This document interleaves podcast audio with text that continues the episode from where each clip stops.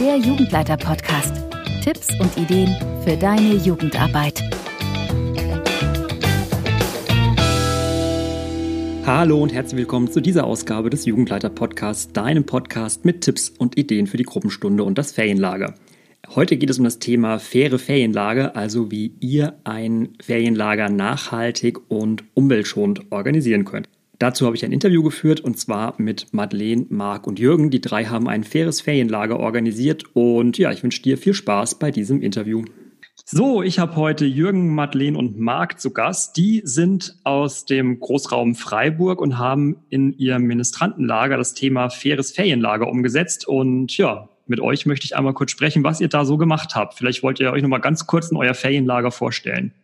Genau, wir ähm, sind schon längere Jahre in den Ministranten, ähm, haben letztes Jahr eben zum ersten Mal Nachhaltigkeit angegangen. Es kam daher, dass wir ein langjähriges Kücheteam verabschiedet haben und neues ähm, quasi uns begleitet hat. Und im Zuge der Veränderungen haben wir quasi gesagt, wir können das Thema Nachhaltigkeit, das auch in unserem Leben quasi immer mal wieder eine Rolle gespielt hat, einfach da einbringen. Und so ähm, haben wir unseres, unser Ferienlager, das wir jetzt schon seit über 20 Jahren quasi in unseren vier Gemeinden durchführen, ähm, letztes Jahr zum ersten Mal fair, regional und ökologisch versucht umzusetzen. Vielleicht genau. können wir genau das so mal durchgehen, indem wir gucken, ähm, was heißt denn Nachhaltigkeit im Ferienlager eigentlich? Ja, ähm, vielleicht starten wir erstmal mit dem Bereich Küche. Im so Essen-mäßig hat sich am meisten ausgewirkt. Wir müssen natürlich zum einen sagen, dass unser Kücheteam bereit war, viel Einsatz dazu bringen.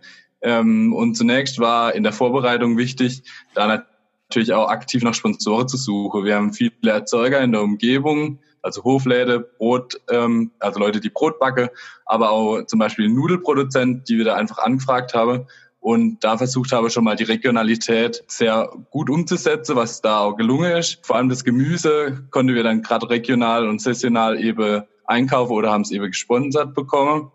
Und es war uns eben wichtig, dass wir, soweit es geht, alles frisch ähm, zubereiten können und wenig auf Tiefkühlprodukte oder Convenience-Produkte zurückgreifen müssen. Dann hat sich auch ausgewirkt in Milch und Fleisch. Ähm, die Milch zum Beispiel haben wir direkt von einem Erzeuger bezogen. Wir waren letztes Jahr mit im Schwarzwald, deswegen war es sehr günstig, da einzukaufen. Zum einen macht das preislich einen Vorteil, aber wir konnten Kunststoff vermeiden, da wir das in Glasflasche kaufen konnten. Okay. Dann ja, genau das Fleisch ähm, haben wir einfach auch ein Stück weit reduziert, weil es natürlich teurer ist, wenn man das aus guter Zucht kauft. Dann natürlich auch da versucht, Verpackungsmüll zu vermeiden. Ja, wir haben Apfelsaft dieses Jahr quasi ähm, ja bei regionale Bauern bezogen und auch versucht beim Mineralwasser das aus örtlichen Mineralbrunnen zu beziehen. Wenn Produkte aus dem Ausland gekauft werden musste, wie zum Beispiel bei Reis oder sowas oder Kaffee, ähm, haben wir das natürlich im Weltlade gekauft und auch da kannten wir die Leute und das ist ja ein Verein, ähm, der das trägt, konnten wir da ein bisschen Rabatt bekommen. Hm. Und es ist auch natürlich uns wichtig, dass wir Lebensmittelabfall auch größtenteils vermeiden und haben halt immer wieder versucht, die Reste auch zu verwerten. Also zusammengefasst Regionalität, ähm, möglichst frisch kochen, wenig Fleisch und ähm, wo es geht, eben auf den eine Weltladen zu setzen, wo man nicht regional einkaufen kann. Ja, genau. Hattet ihr da Einschnitte oder ähm, wo ihr gesagt, okay, musstet doch ganz bewusst auf Dinge verzichten, die sich darüber nicht abbilden lassen? Ähm, genau, also Einschnitte gab es ähm, konkret nur sehr wenige. Ähm, also wir im Team haben an sich eigentlich keine Einschnitte wirklich empfunden. Ähm, was von Seite der Kinder oftmals angemerkt wurde, war dann tatsächlich, dass sie ähm, gemerkt haben, dass es weniger Fleisch gab und dadurch, dass wir tatsächlich letztes Jahr auch viel Gemüse dann zur Verfügung hatte, ähm, oftmals einfach auch viel Gemüse gab, was ja bei gerade jüngeren Kindern oftmals ein bisschen kritisch ist. ähm, genau, das war tatsächlich ein Punkt, der angemerkt wurde, was allerdings immer dann, wenn man das erklärt hat, bei den Kindern schon auch für mehr ähm, Verständnis gesorgt hat. Also sprich, in der Hinsicht gab es eigentlich wenig Einschnitte, ähm, was natürlich der größte Einschnitt oder auch Aufwand war, war das, dass tatsächlich das Kücheteam deutlich mehr in der Küche, also Zeit in der Küche verbringen musste und wir aus ursprünglich zwei Köchinnen, die jahrelang dabei waren, ähm, jetzt ein Kücheteam aus vier Personen mitnehmen, beziehungsweise fünf zeitweise. Also sprich, da war dann unser Glück, dass wir auch viele Leute dabei hatten, um einfach diesen größeren Zeitaufwand zu kompensieren. Ähm, wobei man aber sagen muss, dass auch der mit der Zeit immer weniger wird, je mehr man sich natürlich irgendwie in der Materie auch gerade beim Einkauf vielleicht auch auskennt. Sind eure Kosten dadurch gestiegen? Schon in gewissem Maße. Wir haben vorher 2,70 Euro pro Person und Tag berechnen müssen und jetzt liegen wir bei 3,80 Euro pro Person und Tag, was natürlich erstmal schlimm anhört. Aber wir haben festgestellt in unserer Arbeit, dass ähm, es viele Möglichkeiten gibt, aus Zuschusstöpfe zu profitieren. Ähm, die Erzdiözese Freiburg vor allem steht äh, total hinter dem Projekt auch und unsere Kirchgemeinde in Oberkirch selber hat uns auch total unterstützt. Ähm, wir haben viele Zuschüsse bekommen, indem wir auch publik gemacht haben, was unsere Arbeit ist. Und so wurde es eigentlich dann gut subventioniert und auch ausgeglichen. Genau, ähm, wir sind halt früh auch auf Sponsoren eingegangen. Wir waren aktiv auf der Suche und haben natürlich auch mal betont, was wir vorhaben. Und da haben die Leute natürlich echt Verständnis auch gezeigt und waren dann auch vielleicht sogar mehr bereit, mal ähm, zu uns zu unterstützen. Und ähm, für dieses Lager läuft zum Beispiel auch eine Finanzierungsaktion, die wir jetzt durchführen wollen. Wir haben jetzt zwar durch den Gewinn, also durch den dritten Platz beim Umweltpreis ähm, ein Preisgeld bekommen, aber das möchten wir uns gut aufteilen und somit möchten wir auch in den nächsten Jahren so weitermachen und deswegen braucht es halt Finanzierungsaktionen auch, wo wir das vielleicht noch ein bisschen aufstocken können. Das ist ja schön. Es klingt ja vor allem auch danach, dass das Thema sehr gut ankommt in eurer Öffentlichkeitsarbeit. Genau, also das kann man auf jeden Fall sagen dass es sehr positive Resonanz hat. Könnt ihr vielleicht auch sagen, ob ihr, in, also habt ihr in eurem Programm auch das Thema Nachhaltigkeit dann thematisiert? Ja, und zwar, also es war, im Moment ist es noch nicht der größte Schwerpunkt. Wir haben uns jetzt erstmal kleinere Schritte gesetzt und haben in der Küche das vor allem durchgesetzt, aber wir möchten das noch auf jeden Fall ausbauen. Ähm, was wir auf jeden Fall schon beim letzten Lager beachtet haben, war, dass wir Dinge aus dem alten Bestand äh, natürlich wieder verwerten, also nicht extra nochmal äh, extra Spielmaterial anschaffe, sondern versuche mit dem, was wir haben, zu arbeiten. Ähm, dann eben hier auch natürlich wie beim Essen auf die Menge an Plastikmüll zu achten und ähm, vor allem im Einzelhandel halt einzukaufen. Also Bestellungen bei Amazon oder so versuche wir natürlich wechseln, aber man kommt eigentlich fast nicht mehr drum rum. Ähm, es gibt auch andere Webseiten, aber da findet man meistens nicht das, was man unbedingt braucht. Und äh, aber falls wir im Inhalt ein, also einkaufen, haben wir uns halt die Prämisse gesagt, ge gesetzt, dass wir große Bestellungen machen. Ähm, genau und dass man halt im Programm selber halt auch darauf aufmerksam macht, was man jetzt gerade auf dem Lager bewegen will. Also ökologische Themen anspreche, haben wir vor allem zum Beispiel jetzt beim Robinson-Tag dieses Jahr wollen wir Müll sammeln. Ähm, unterwegs, wo jedes Kind dann halt zum Spaß noch eine Tüte in die Hand bekommt und noch Müll sammeln kann und der, wo dann am meisten mit nach Hause bekommt, der äh, hat dann halt gewonnen. Also halt irgendwie versucht es auch mit ein bisschen Witz an die Sache ranzugehen und deine Kinder vielleicht auch einen Wettbewerb oder so draus machen. Also man findet immer irgendwelche Möglichkeiten, das ins Programm einzubinden.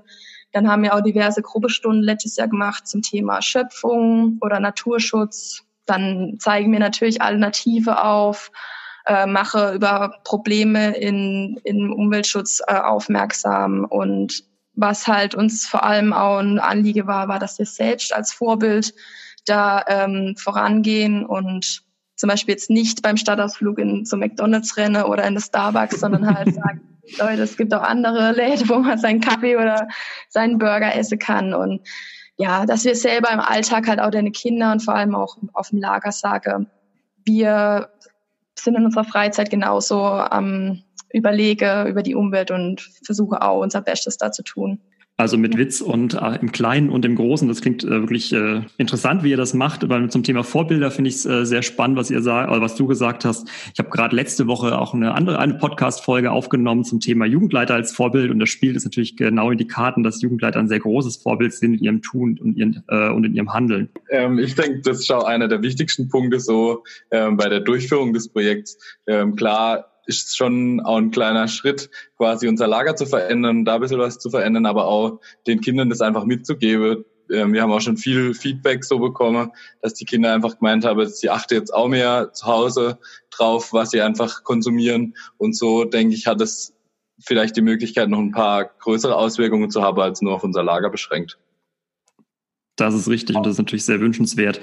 Ähm, wenn jetzt einer der Zuhörer sagt, ach, das finde ich spannend, ich möchte das auch in mein Ferienlager einbringen. Was sind denn vielleicht eure Tipps so für den Einstieg? Wo sollte man beginnen oder wo ist es vielleicht auch niedrigschwellig und einfach zu beginnen und doch was Großes damit zu bewegen? Also da haben wir einfach gesagt, dass, glaube ich, für jeden überhaupt schon mal gilt, dass ähm, ein kleiner Schritt in die Richtung auf jeden Fall schon irgendwie ein, ein richtiger Schritt ist, dass man sich dann nicht entmutigen lassen sollte, wenn es irgendwie scheint, als wäre das ein großes Projekt und wir sind zu dem Entschluss gekommen oder sagen so immer wieder, dass es wirklich schon ähm, bei Kleinigkeiten anfängt, eben auch beim Einkauf, dass man da vielleicht mal damit anfängt, ähm, versucht, einen regionalen Erzeuger zu finden zum Einkauf. Also vielleicht im Hoflade statt beim Discounter Obst und Gemüse kauft, das es hier bei uns gibt. Oder dass man ähm, zum Beispiel Wasser auch das nicht beim Discounter bezieht. Da haben wir auch sehr positive Erfahrungen gemacht, einfach ähm, Getränkehändler aus der Umgebung anzuschreiben, denen zu sagen, was auch unser Ziel sein soll, ähm, die dann auch immer gern bereit sind, einen zu beliefern, dass man zum Beispiel Wasser aus Glas oder Mehrwegplastikflasche beziehen kann und nicht dieses extrem günstige aus ähm, über dem Discounter, das einmal durch ganz Deutschland gefahren wird, um einfach auch schon bei so kleine Sache ähm, anzufangen. Und da merkt man dann auch recht schnell, dass die kleinen Schritte nicht mit zu große finanzielle ähm, Änderungen irgendwie verbunden sind, dann eben frühzeitig auf Sponsoren auch oder Partner zugehen, vielleicht einfach auch mal mit den Eltern selbst spreche, wo die einem helfen können ähm, sei es nur, dass vielleicht selbstgemachte Marmelade mit aufs Lager genommen werden kann, anstatt die dann wieder kaufen zu müssen. Also so viele Kleinigkeiten, wo man einfach anfangen kann und vor allem auch selbst irgendwie Vorbild äh, für die Kinder zu sein, wie wir es ja gerade eben schon gesagt haben. Marmelade spenden, das haben wir bei mir im Ferienlager auch viele, viele Jahre gemacht. Das hat eigentlich immer funktioniert, weil so viele Eltern irgendwie froh sind, auch mal was Kleines, Gutes noch tun zu können. Und ob es der Kuchen ist, den sie backen oder die Marmelade sie mitbringen, ich glaube, da sind die meisten Eltern echt bereit zu unterstützen. Und schon hast du wirklich ja auch, also sparst dir Geld und natürlich bist du auf einmal auch äh, viel regionaler damit unterwegs. Ein sehr schöner Tipp. Genau, oder viele Eltern haben ja vielleicht einfach auch im Garten Dinge, die sie anbauen. Und wenn man selbst da schon eine Gurke oder Zucchini oder irgendwas mitkriegt, das jetzt gerade sowieso wächst, spart man sich einerseits Geld und hat noch was Gutes getan, weil es halt aus dem heimischen Garten kommt und nicht sonst schwer. Also das sind so kleine Sachen, die einem vielleicht oftmals gar nicht einfallen, weil sie so logisch oder so naheliegend sogar sind. Dann sage ich äh, vielen lieben Dank. Ähm, das war sehr informativ, sehr spannend und äh, herzlichen Glückwunsch noch zu eurem Gewinn natürlich und danke, dass ihr Rede und Antwort gestanden habt. Ja, sehr gerne. Auf jeden Fall in unserem Interesse, dass das weitergetragen wird und andere dazu motiviert werden, auch ihren Beitrag dazu zu leisten. Ich hoffe, dir hat dieses Interview gefallen. Du findest noch mehr Informationen zum Thema Nachhaltigkeit und Jugendarbeit bei mir im Blog sowie in der vierten Ausgabe dieses Podcasts. Da ging es auch schon einmal um das Thema Nachhaltigkeit in der Jugendarbeit.